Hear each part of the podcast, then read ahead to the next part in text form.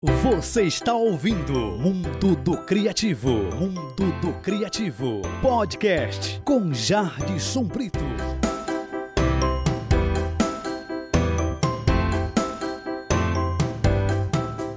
Bom dia, boa tarde, boa noite. Este é o episódio número 10 de O Mundo do Criativo.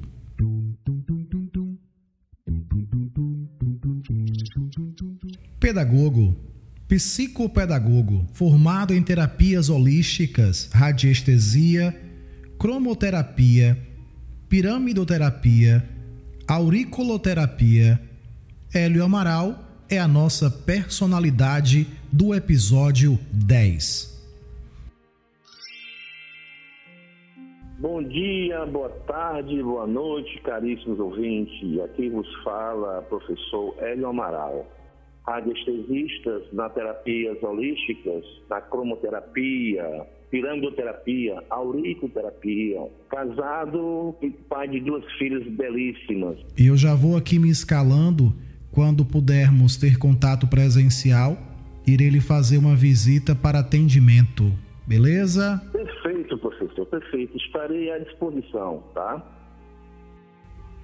Professor, como é que o senhor está realizando os atendimentos durante a pandemia? Bom, os atendimentos né, durante essa pandemia está sendo através de a distância. E a radiestesia também, como essa ciência radiestésica, né, trabalha também à distância.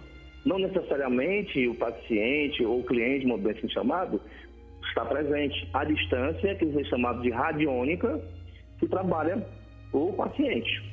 Professor Hélio, o Mundo Criativo já lhe antecipa os agradecimentos pela participação, pela colaboração com a expansão do conhecimento, especialmente quando tratamos de um assunto que não é do conhecimento de todos ou da maior parte da população.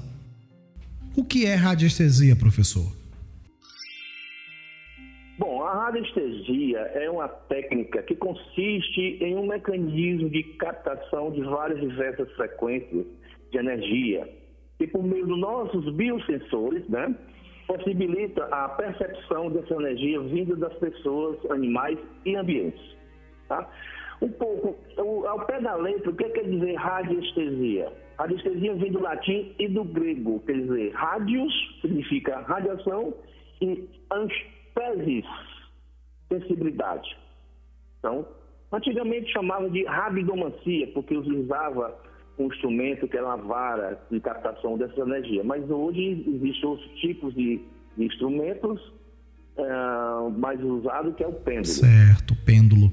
Então, para ficar mais sintético, eu posso falar assim: a radiestesia é a arte de sensibilizar com radiações.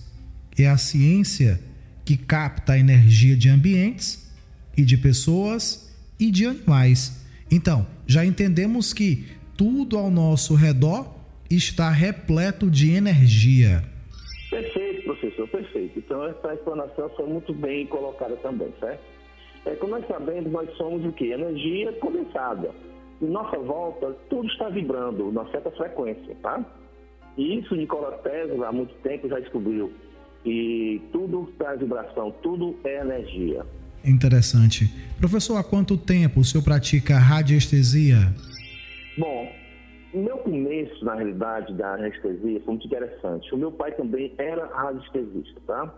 Então, é, eu vi a descoberta da anestesia quando minha irmã estava grávida e meu pai, com o pêndulo, posicionou no ventre dela e disse que era um menino, através da vibração do pêndulo no sentido que ele girou, disse era um menino, realmente nasceu um menino. Então, a partir daí, eu tinha o quê? 14, 15 anos, se não me engano, mais ou menos isso. Comecei a estudar. E como comecei mesmo a praticar, é, com 20 anos de idade já estava praticando, já estava computando.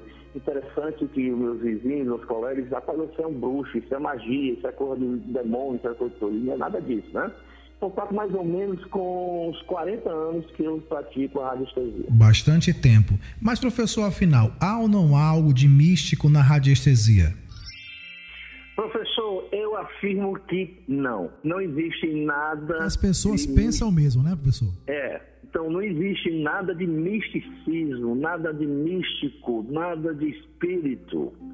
Tanto é que na Idade Média a radiestesia era condenada pela igreja, sempre houve isso. Mas mesmo assim, quem aplicava a radiestesia naquela Idade Média, existia o abade Mehmet, existia um abade Bowley, que foi o precursor da radiestesia mundial, isso aí, tá? Então não existe nada místico.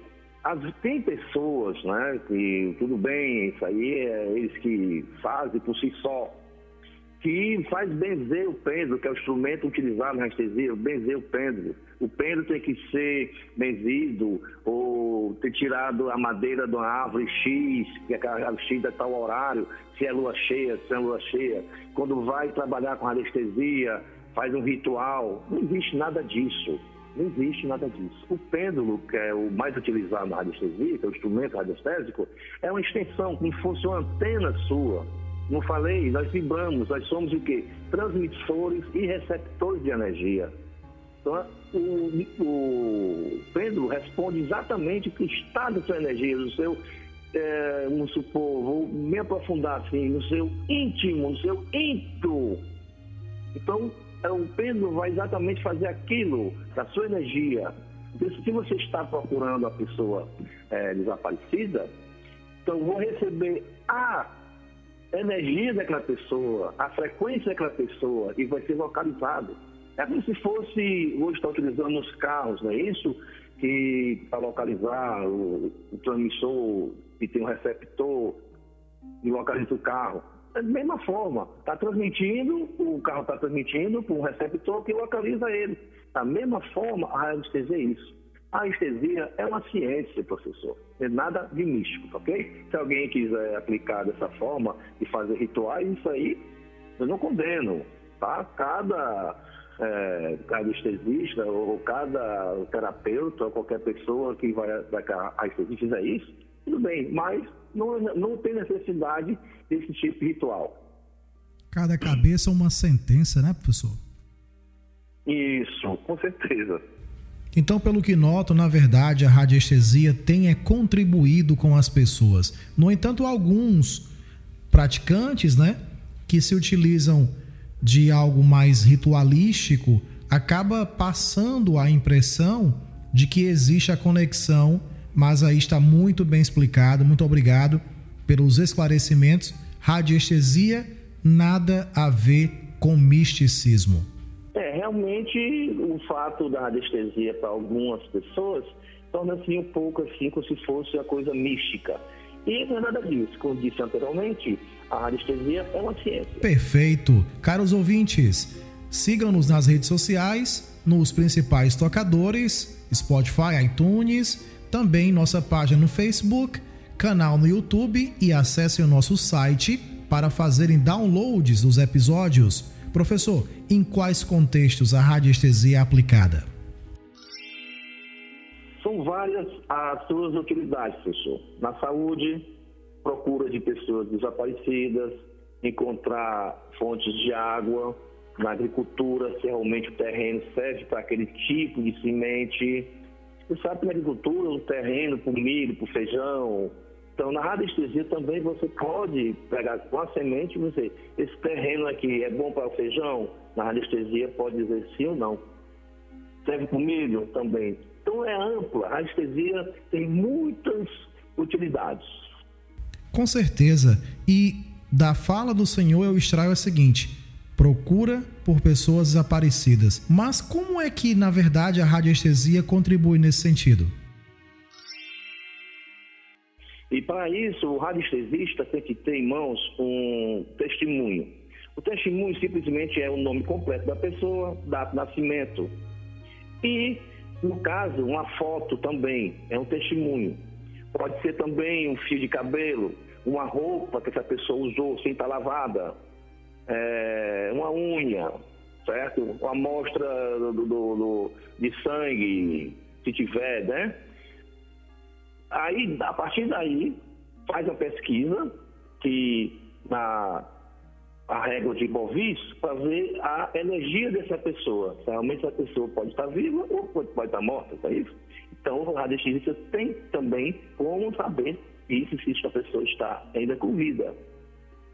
E com os mapas vai se localizando. Pega o mapa mundi e vai se localizar qual é a cidade, qual é o país. Se está no Brasil, se está onde? O mapa mundi. E vai afunilando. Está no Brasil? Tá. Qual estado? São Paulo. Está no São Paulo? Tá. Pega o mapa de São Paulo, vai para a cidade de São Paulo e vai afunilando até localizar. Se está na cidade de São Paulo, está em Campinas, pega o mapa de Campinas e vai localizando através do mapa Campinas e vai com precisão a pessoa onde está. Interessante também, vale comentar, que tinha um cidadão chamado grande radiestesista, Verne Cameron, tá?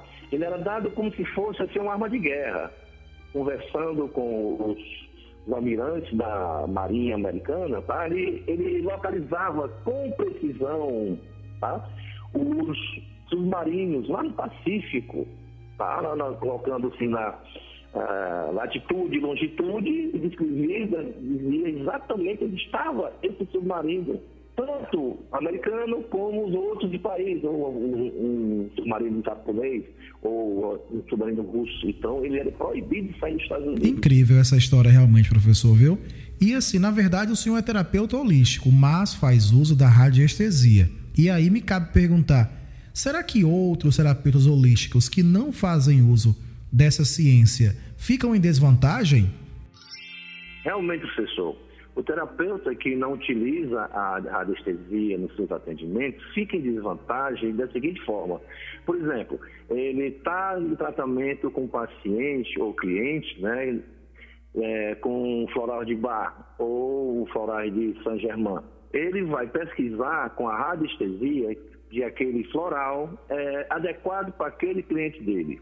Então, a vantagem é essa da radiestesia, ter a certeza que o que ele está a, aplicando no paciente está o adequado para ele. É isso aí. Entendi. A questão da certeza na aplicação dos métodos. Professor, agora vamos fazer uma viagem interior, uma daquelas bem intensas. Eu já estou sabendo que a radiestesia pode contribuir com a escolha do companheiro, da companheira ideal. Mas não sei como, né? Conta aí como é que é. Muito bem, professor, muito bem colocada essa pergunta, tá? Existe, eh, tanto homens como mulheres me procuram para saber se realmente é aquela pessoa. Então, quer dizer, ah, é uma coisa adivinhatória, se torna um oráculo para saber se aquela pessoa é ideal para aquela outra pessoa, quer dizer, como se fosse um, uma cartomante? Não, pessoal, não é nada disso existe uma régua de afinidade, que é exatamente uma régua parecida com a régua de Bovice e coloca a foto daquela pessoa do lado e a foto da pessoa pretendente do outro. Então vamos ver se as frequências, né? Novamente, lá vem a frequência. Se as frequências se igualam. Então tem afinidade de frequência. Tá? Tem, é, é muito é, é, presente nas pessoas que quando olham para uma pessoa, se vixe, eu não gostei daquilo ali. A divinidade assim, meu santo não bateu com aquela pessoa. Não é isso? Então, aquelas frequências não estão se alinhando. É a mesma coisa que se eu estou com rádio FM, escutar um AM. Dá, não dá. Então tem que estar na mesma frequência. Então, muitas pessoas, muitas, várias pessoas, quase que diariamente, vou diariamente não porque dessa pandemia fica mais difícil a pessoa se encontrar, né? Mas me procuro sempre. Me manda uma foto da pessoa pretendida e essa foto. Então vejo se realmente se combinam. Professor Hélio, não vou mentir não, dá um medinho, viu? O senhor contando como é que é a história de pegar aí a foto, colocar na régua, medir a energia. Eu tô casado já aqui há mais de 12 anos, vai que eu levo a foto da minha esposa, o senhor coloca na régua aí e o negócio não tá bom. Não dá um problema, não? Professor, tá mão. Ah, não, Zinho. É o seguinte, se estão casados durante 12 anos, então as frequências estão se batendo legal. Caso é, tenha esse um desentendimento, então as frequências têm que se ajustarem, então, ok, professor? Ah, deu uma aliviada agora aí, viu? Então, eu também sei que a radiestesia tem aplicação, inclusive, na escolha do imóvel em relação ao terreno, né? Se as energias Conta aí como é que é essa história sobre a compra de imóveis.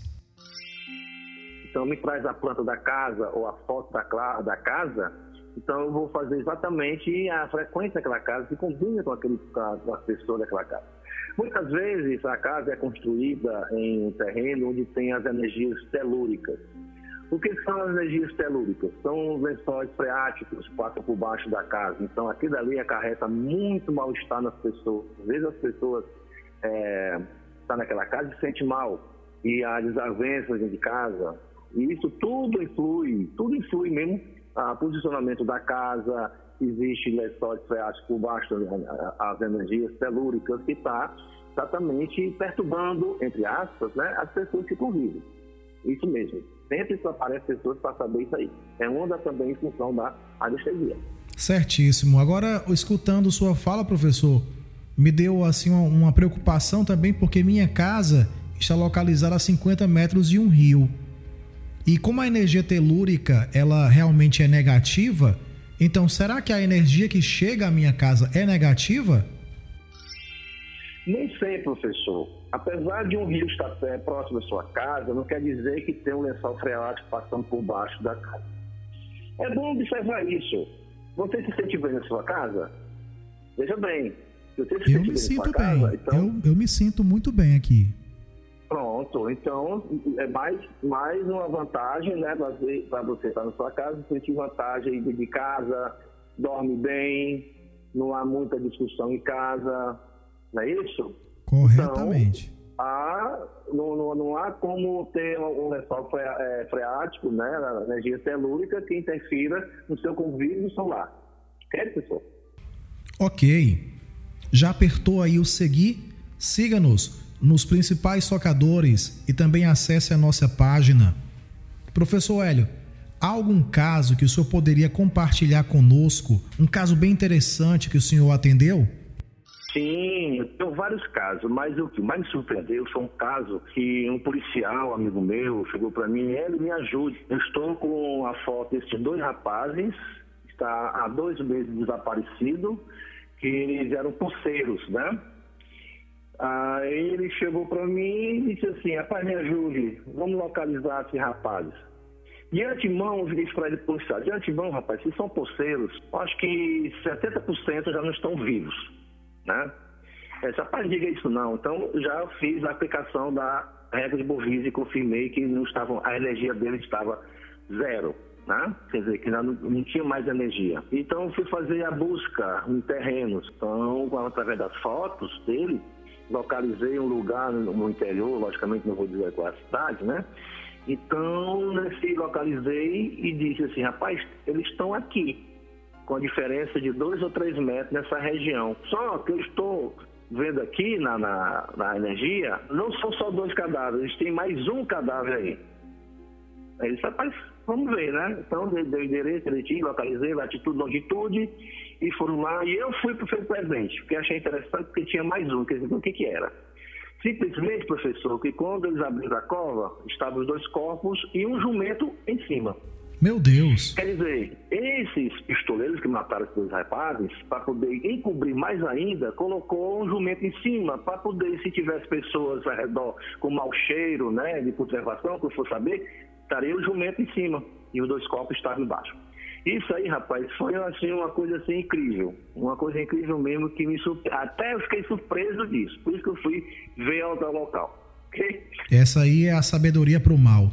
Professor Hélio Amaral, eu aqui me despeço e agradeço ao Senhor por ter estado conosco aqui nesse episódio e ter contribuído com a expansão do conhecimento.